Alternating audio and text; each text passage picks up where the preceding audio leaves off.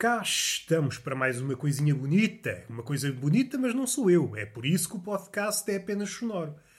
Se sonoro já é o que é, chega a milhares de pessoas, um bocadinho a contragosto, que eu às vezes ponho o podcast a dar alto, levo uma coluna uh, daquelas portáteis como os mitras e vou para a rua propalar a palavra do túnel de vento. Este podcast que no fundo, no fundo, é sabedoria.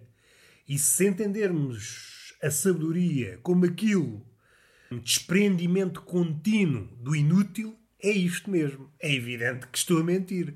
Isto é exatamente o contrário. Isto é mais ou menos o apego ao inútil.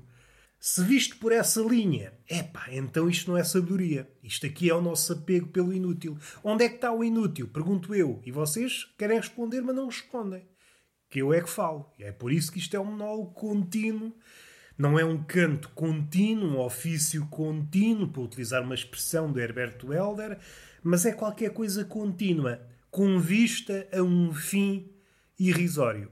Este apego ao inútil tem muito disso. E ainda que pareça distante, à primeira vista, daquilo que se pratica no mundo dito real, é muito parecido, porque é isso que nós fazemos. Numa leitura de superfície nós pensamos estar a criar ligações ao útil, mas se descascarmos o verniz, percebemos: não, o que eu quero é o inútil. O que eu quero é o inútil.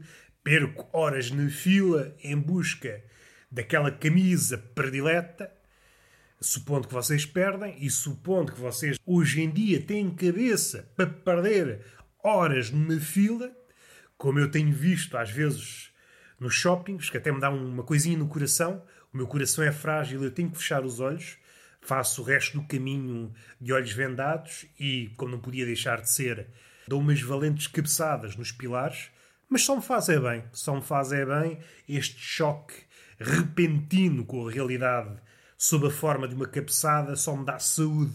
Dá-me saúde e dá-me amnésia, uma coisa ou outra.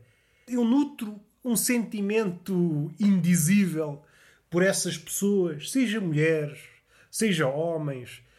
Eu aqui na minha zona, o que eu vejo mais é mulheres a fazer fila nas lojas de lingerie, nada a dizer, deve ser comprada. Imaginem, vamos outra vez para casa. O que é que faz falta? Comida e lingerie. É as duas coisas que fazem falta.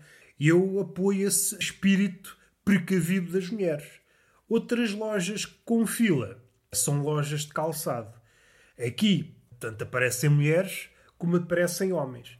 E parece um bocadinho já disparatado. É o que eu preciso mesmo para passar a quarentena é comprar uns ténis de 200 euros. É o que eu preciso. Se é para me levantar da cama para ir ao frigorífico, se não for com umas pantufas de 200 euros, eu nem saio da cama, apanho uma depressão. Eu não sei, eu se calhar vivo noutro mundo, vivo aqui no Algarve, onde a densidade populacional não é muito elevada e eu, tudo o que é filas, não desperta o meu interesse. Aliás, se eu tenho por acaso um interesse, vamos falar numa coisa terrena, numa coisa terrena, ainda que seja paradisíaca, pelo menos para o palato de alguns. Falo do frango assado. É uma coisa prosaica, ainda que seja muito boa. Ah, é uma coisa simples, sim, sim, mas tem um sabor, não é preciso inventar mais. Quero um prato de macudraniz fumada e uma cama de cabrito e salteada de morcego. Epá, isso é um exagero, é um exagero. Está bem que vocês gostam de palavras e a palavra os olhos também comem, e se os olhos comem, as orelhas também. As orelhas comem pelo nome. Nós ouvimos um nome sumptuoso e dá-nos vontade, as orelhas até começam a salivar. Mas eu sou uma pessoa vivida. Eu basta-me um franganito assado. Se ele for bom, para mim está bom. Perdoem-me a redundância, para mim está bom citando a palavra de um bêbado aqui da zona, quem é bom é sempre bom. E isto aplica-se tanto a pessoas como a frangaçados. Ora, vamos lá tocar no assunto que nos trouxe cá. Eu, sendo um amigo do frangaçado, não dispenso, se por acaso houver uma fila, que as há, agora em tempos de pandemia, há filas para tudo, até para o cemitério, uma pessoa tem que esperar para morrer, tem que marcar, senão não pode. Isso demove-me. Fila, volto para casa. E é por isso que eu olho com um olhar, não sei se é de admiração, não sei se é de espanto, Não sei se é desdém, que eu às vezes tenho este olhar múltiplo, é um olhar poético. As pessoas olham para mim, esse olhar o que é que significa? E eu não sei. Não sei, este é um olhar poético e vamos ficar assim. E as pessoas, ah, não leio poesia. E ficamos assim. Tipo de conversa que eu às vezes tenho depois de beber mais que a conta. E falando mais que a conta, há uma coisa que eu nunca falei aqui, é assim, o tema em si já foi abordado bastas vezes, é daqueles temas recorrentes neste podcast, o bêbado. Mas esta página de história que eu tenho com o bêbado ainda não foi revelada. Que é, não sei, se calhar não é incomum, se calhar acontece com muita gente e é provável, o bêbado é um animal exótico, se bem que tem comportamentos que sucedem bastas vezes. Não me sinto um biólogo ou um zoólogo sortudo de ter avistado um comportamento invulgar num bêbado. Não, eu compreendo que há de repeti-lo bastas vezes com várias pessoas. Seja como for, vou relatá-lo. Eu sou uma pessoa, como é que eu ia dizer? Gosto de ler, faço-me acompanhar com um livrinho e com uma caneta e sento-me, pôs os olhos nas letras, leio, às vezes escrevo, etc. Estou ali no meu mundinho das letras, todo contente, às vezes numa taberna, numa pastelaria, mas vamos focar-nos na taberna. A taberna, como vocês sabem, é um habitat onde há muitas personagens peculiares, animais de muitas cabeças se assim se pode dizer. Não é animais do género. Há uma história. Há uma história. Eu queria dizer o autor, mas como é que eu posso dizer se ninguém sabe que é um autor? O autor é anónimo, se bem que é da altura de Rabelais. E é muito engraçado porque o estilo é muito parecido ao Rabelais. É uma história que podia estar eh, contida no Gargantua ou no Pantagruel. Assim, a traços gerais, já para contar isto, porque é uma coisa que me alegra. Eu sempre que penso nisso, fico contente. Era uma ilha, salvo erro, pertencia ao arquipélago das Ilhas Afortunadas e uma das ilhas era a Ilha das Borboletas. As borboletas eram tão grandes que serviam de velas para os barcos, feitos de salsicha. As salsichas eram tão grandes que serviam de embarcação, mas não é por aí que nós queremos ir. Isso já é muito engraçado. Se eu não me estou a enganar, acho que é da mesma ilha. Às tantas estou a confundir com outra história. Mas vamos supor que é da mesma ilha, que é para atalhar. Eram cabrinhas muito peculiares cabrinhas com orelhas de veludo. E à medida que as cabras envelheciam, os homens cortavam-lhe as orelhas. E as orelhas transformavam-se em belas mulheres. Não vamos comentar, porque isto pode dar aso a reprimendas de pendor feminista, uma cabra transformada numa mulher bonita. O que é que é isto? Normalmente há essa inversão, e isso é uma inversão machista, e nós estamos no século XXI, não podemos analisar as coisas de ânimo leve. E não podemos cometer o sacrilégio de olhar para as coisas anacronicamente. Olhar para as coisas do ponto de vista como se fôssemos um Plínio. O Plínio, o velho, um apodo, olha, um apodo triste. Ah, quem és? Sou o Plínio. Quem? O velho. É, pá, um bocado triste. Alexandre, o grande é uma coisa. O Alexandre quem? O grande. Ah, estou a ver quem é. Estou a ver quem é. Uma coisa que me faz comichão é o apodo grande nos conquistadores parece que sofrem de hum, um complexo de inferioridade. Alguém confiante naquilo que é, porque é que não usa, por exemplo, Alexandre o Pequeno? Eu sou tão grande que não me importa ter pequeno no nome. Isso sim, era manifestação de alguém bem resolvido com a vida. Mas voltando à ilha. Temos estas cabrinhas, cortamos as orelhas de veludo, transformam-se em mulher bonitas. E os homens, quando morrem, o que é que se faz para ressuscitar um homem? Chama-se o Filho de Deus, Jesus, que ressuscitou Lázaro, não, não se tem o contacto do Senhor Cristo, não se tem. Será que se procura as sete bolas de cristal e pede-se ao dragão? Também não. O que é que se faz? Enfia-se uma palhinha no rabo e sopra-se. Assim que o defunto, que deixa de ser defunto, estrebuchar, é sinal que está vivo. E fica tudo contente. É ou não é? Digam lá, digam lá uma coisa, digam lá a verdade. É ou não é uma forma espetacular de ressuscitar uma pessoa? Palhinha no cu, soprar, dá-lhe ali o arzinho, a pessoa, é, sim senhor, estou vivo outra vez. Além de ser hilário, eu acho que não podemos dizer que estamos inteiramente nas terras da fantasia. E isto porquê? Não me parece que no mundo dito real isto tenha sido experimentado. Alguém que acabou de morrer, suspeito que ainda ninguém fez isso, essa experiência. É pá, o gajo morreu, vamos tentar reanimá-lo. Em vez de choques e tal, não. Pôr uma palhinha no rabo e soprar. Pode ser que resulte era muito engraçado. Imaginar o INEM, ah, ele está tá a perder a respiração, enfia-lhe uma palhinha no rabo, enfia-lhe uma palhinha no rabo, soprem, soprem. Enfim, coisas que eu penso e se calhar era melhor estar calado. É só isto que eu quero dizer. A este respeito, acho que se perdeu uma forma de reanimação. Podemos tentar, por que não? É caso de arranjar um morto, é uma coisa que se arranja muito por aí. Ah, não há assim muito mortos. muitos mortos. Há mortos. Há mais mortos que vivos, por isso, se há coisa fácil de encontrar, é um morto. Não vamos por aí, já estamos a entrar no campo do absurdo e nós temos de ter cautela. Temos de ter cautela que os tempos são macacos e nós somos homens. Vamos respirar fundo. Uma coisa que me apoquenta. Ah, estava a falar do bêbado. Ah, estava, já me esquecia. Peguei no bêbado e lá fui para a Ilha das Borboletas. Vejam bem como é que são as coisas.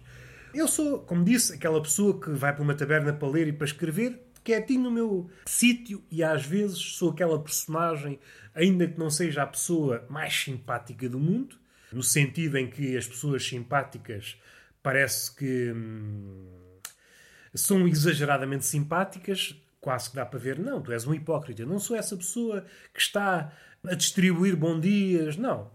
Sou um bocadinho comedido no meu bom dia, um bocadinho comedido nas minhas palavras. E nessa situação ainda mais, para tentar que a minha leitura ou a minha escrita não seja perturbada. E isso normalmente dá bom resultado. O que é que sucede? O bêbado, como nós sabemos, não se rege pelas normas de uma pessoa sóbria. Não, ele tem o, o seu próprio livro de encargos. Vê-me ali quietinho, aos olhos dele, caladinho, como o bêbado, como um bêbado me disse. Estavas tão caladinho que eu resolvi abraçar-te. E isto, meus amigos, além de ser um quadro bonito, dá vontade de uma pessoa tirar uma tela da mochila e começar a pintar, dizer ao bêbado e a mim: não se mexam que eu vou pintar a cena. Mas o que é que sucede? Estamos em pandemia e eu sou uma pessoa franzina a todos os níveis. Sou asmático, estou quase sempre constipado, uma saúde alto lá com ela, pareço um bonequinho de porcelana com bigode. E não sei, sinto-me desconfortável. Além de que interrompe uma leitura. Eu estava, às vezes, estou a ler poesia, estou ali embarnhado nas letras, ali embarnhado no canto. De repente, sinto uma jiboia com bafo de vinho a apertar-me. E eu, o que é que se passa? Será que estou na Amazónia? E não, é apenas um bêbado abraçado a mim. E é triste. É triste, é fofo, é. Não sei. Eu, às vezes, se calhar é por isso que eu continuo a ler. Continuo à procura de uma expressão que faça jus a este quadro.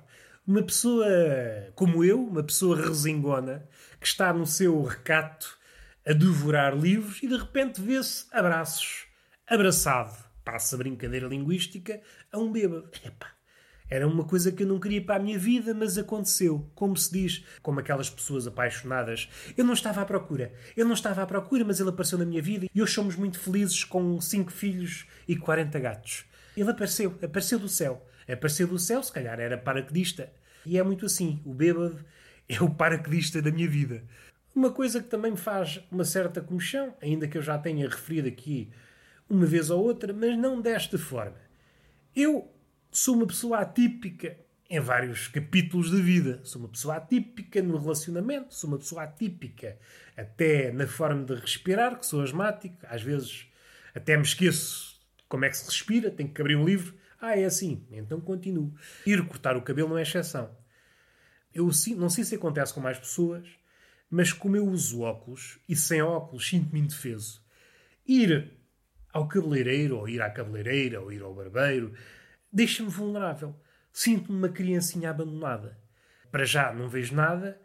As respostas às perguntas habituais são um bocadinho automáticas. Há aquelas perguntas que nos costumam fazer no, em recintos desses. Está bom? Está a gostar do penteado? É mais comprido que é mais curto que é o caraças? E eu respondo sempre automaticamente que está bom. O que é que sucede? Eu não estou a ver nada. Eu sem óculos não estou a ver nada. Além de que, com máscara, a coisa complica-se. Como eu já aqui falei, eu sou asmático com máscara, epa.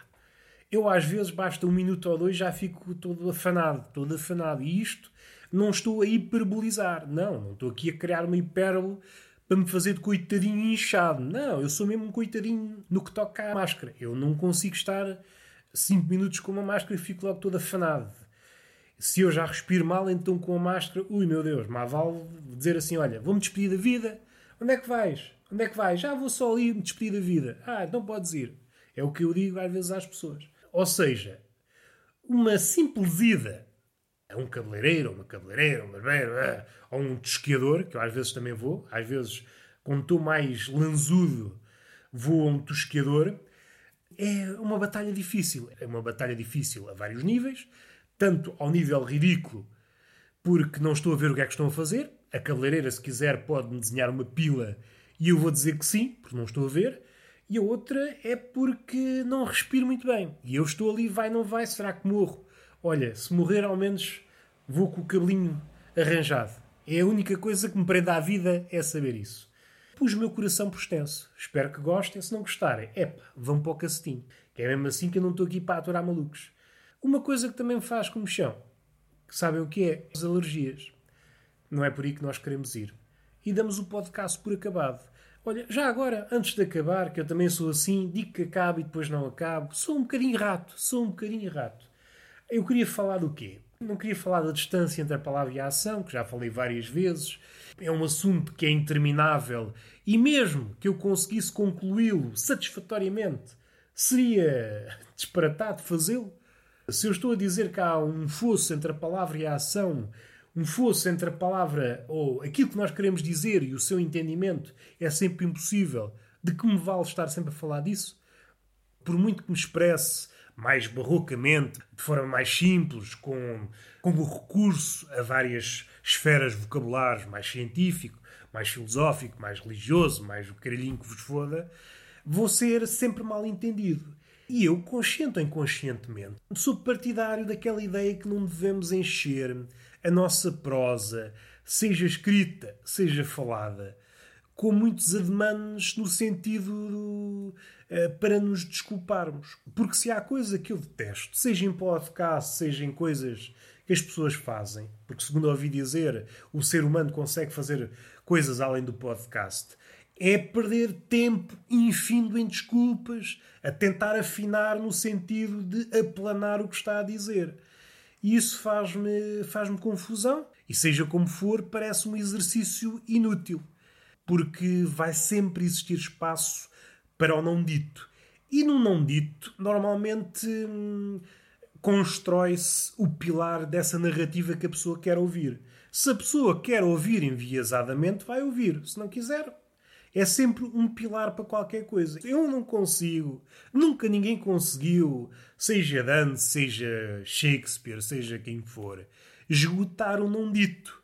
E nesse não dito nós não podemos esgotar. Há sempre essa pretensão e os poetas foram cavaleiros honrosos dessa demanda de tentar alcançar o absoluto, tentar dizer a coisa de uma forma formidável, e a poesia é isso mesmo, tentar arranjar a melhor forma de dizer uma coisa, só que essa coisa, ainda que seja a melhor, está longe da perfeição. A perfeição é uma meta inalcançável. Ainda que rumemos, ainda que nos aproximemos, e esta é uma visão, eh, uma visão otimista, vamos partir do princípio que o nosso caminho, enquanto espécie, é em direção à verdade. Vamos supor. Tudo indica o contrário, mas vamos supor que vamos a caminho da verdade. Mesmo assim, há sempre uma distância entre aquilo que nós alcançamos a verdade propriamente dita. E nessa distância, entre uma coisa e outra, há sempre lugar para um abismo. E é aí que nascem todas as leituras, e aí encontramos outra vez aquela frase Nietzsche: não há fatos, há apenas interpretações. Porque o não dito é mesmo isso. A fonte de todos os enganos, a fonte de todos os mundos paralelos, a fonte de animais de várias espécies. Isto para dizer o quê? É impossível dizer. Uh esgotar uma ideia, esgotar uh, até uma desculpa, porque vai sempre haver forma de entendermos aquilo à nossa maneira. Porque no fim das contas, e o homem do século XXI é exímio nisso, quer sempre ouvir uma narrativa que o favoreça. E assim que aquilo que ouve dá ares de ser o contrário àquilo que quer ouvir, então entra em modo lente única. Doravante, vai sempre ver aquilo para o qual está a construir a sua indignação. Isto para dizer o quê? Para não dizer nada. Como eu já disse várias vezes, e outras pessoas mais influentes do que eu, filósofos, pensadores de vários quadrantes, é impossível dizer seja o que for. O que nós fazemos são estas tentativas. E é por isso que o humor é importante. O humor dá-nos leveza. O humor eh, tira-nos a estatura, aquela estatura patológica do eu, este eu contemporâneo que se julga gigante, mas não é. Não é um eu gigante. Se for um eu gigante, há uma história, e agora não me lembro de que livro, que era o, palácio do maçapão, aquela massa dos bolos, e havia um gigante que comia, de vez em quando, de uma dentada, comia as torres desse palácio. Se calhar é esse tipo de gigante que o eu é. Come as torres desse palácio de maçapão, que é um palácio, se calhar o palácio do entendimento. De vez em quando vem o gigante, ui, devora umas torres, e aquilo que nós pensávamos que sabíamos, recua um bocadinho. E eu já não estou a fazer sentido, mas não me acanho, porque o homem é muito isto. Ele está bem é a não fazer sentido. E sempre que pensa que está a fazer sentido, é porque já enveredou pelo trilho da loucura. O louco, sim, o louco é aquele homem maiúsculo que tem a certeza do que está a dizer. É muito amigo da certeza. Eu já me perdi. Não era nada disto que eu queria dizer. Queria dizer outra coisa. Ah, estava contente porquê? Já não sei. A alegria fugiu, só me resta ficar triste. Duas coisas. Já não sei o tema que me conduziu aqui, mas posso dizer duas coisas. A respeito do Troglodicas, é um lamirézinho muito pequenino. Uma série que escrevi com o Dário Guerreiro, podem procurar no canal YouTube dele. Uma série pequenina de animação e há um episódio muito engraçado. Muito engraçado, à falta de melhor termo. Vocês já sabem que esta mente só diz é porcaria. É engraçado não seria o termo, mas eu não posso me armar aqui em Herberto Helder e estar sempre a corrigir, minuto a minuto, aquilo que eu acabei de dizer. Às tantas, dizia apenas uma frase e levava o podcast durante 50 minutos a tentar procurar a melhor forma de a dizer. Isto não é um podcast poético, ainda que de vez em quando seja perfumado pela poesia. Vamos dar um passo em frente. Há um episódio, salvo erro, é o episódio de Deus, em que há uma coisa muito complicada de perceber. E fui ver os comentários e há uma pessoa que percebeu exatamente aquilo que nós queríamos fazer. Não é satisfatório, como é que é reconfortante, por um lado. Hoje em dia é muito complicado perceber, seja o que for, eh, seja a ironia, seja os duplos sentidos, seja, seja sei lá, as referências. Hoje em dia estamos muito acanhados. Quando se tenta fazer uma coisa desse tipo, e eu estou a pensar em séries atuais, o que é que se faz? Faz essa coisa e depois faz-se menção à coisa que se acabou de fazer. Porque tem-se medo, e isso é muito válido no stand-up uh, atual, faz-se uma coisa, vá dita, inteligente, só esta expressão já é o cabo dos trabalhos, mas vamos supor que é uma coisa inteligente, como o comediante tem medo das pessoas não perceberem aquilo que acabou de dizer, então faz menção. O que eu acabei de dizer é isto assim assim. Tem medo de não ser percebido. E isto é válido para séries, válido para filmes. E é perigoso porque se perde depois a tensão verbal e não dá lugar ao leitor, ao público, para criar depois a sua história, ou a sua versão, ou seja o que for. Também esse é outro medo, é o medo de ser mal entendido, então temos que dar todas as indicações. Mesmo assim, mais uma vez, é impossível, porque há sempre lugar para o desentendimento. Porque é falar que nós nos desentendemos. Ah, viram? Não, não viram. Não viram porque isto é para ouvir. E se disseram que viram é porque vocês são mentirosos e isso entristece-me. Gostei muito de ver que alguém percebeu, porque é, é, o tipo de piada, o tipo de pensamento, naquele caso é uma piada, mas pode ser um pensamento, em que numa primeira leitura aquilo parece, parece atabalhoado, parece quase errado, mas se nós olharmos para aquilo com a chave que decifra aquele bloco, percebemos: é pá, este gajo foi bastante inteligente a dizer o que disse. E hoje em dia é bastante raro. Antes era mais comum e hoje é bastante raro alguém fazer isto.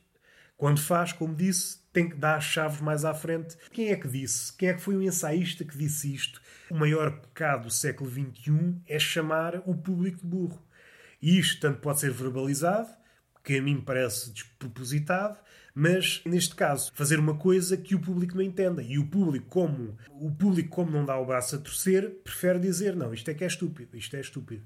E depois cria-se ali um desaguisado entre o autor e o público.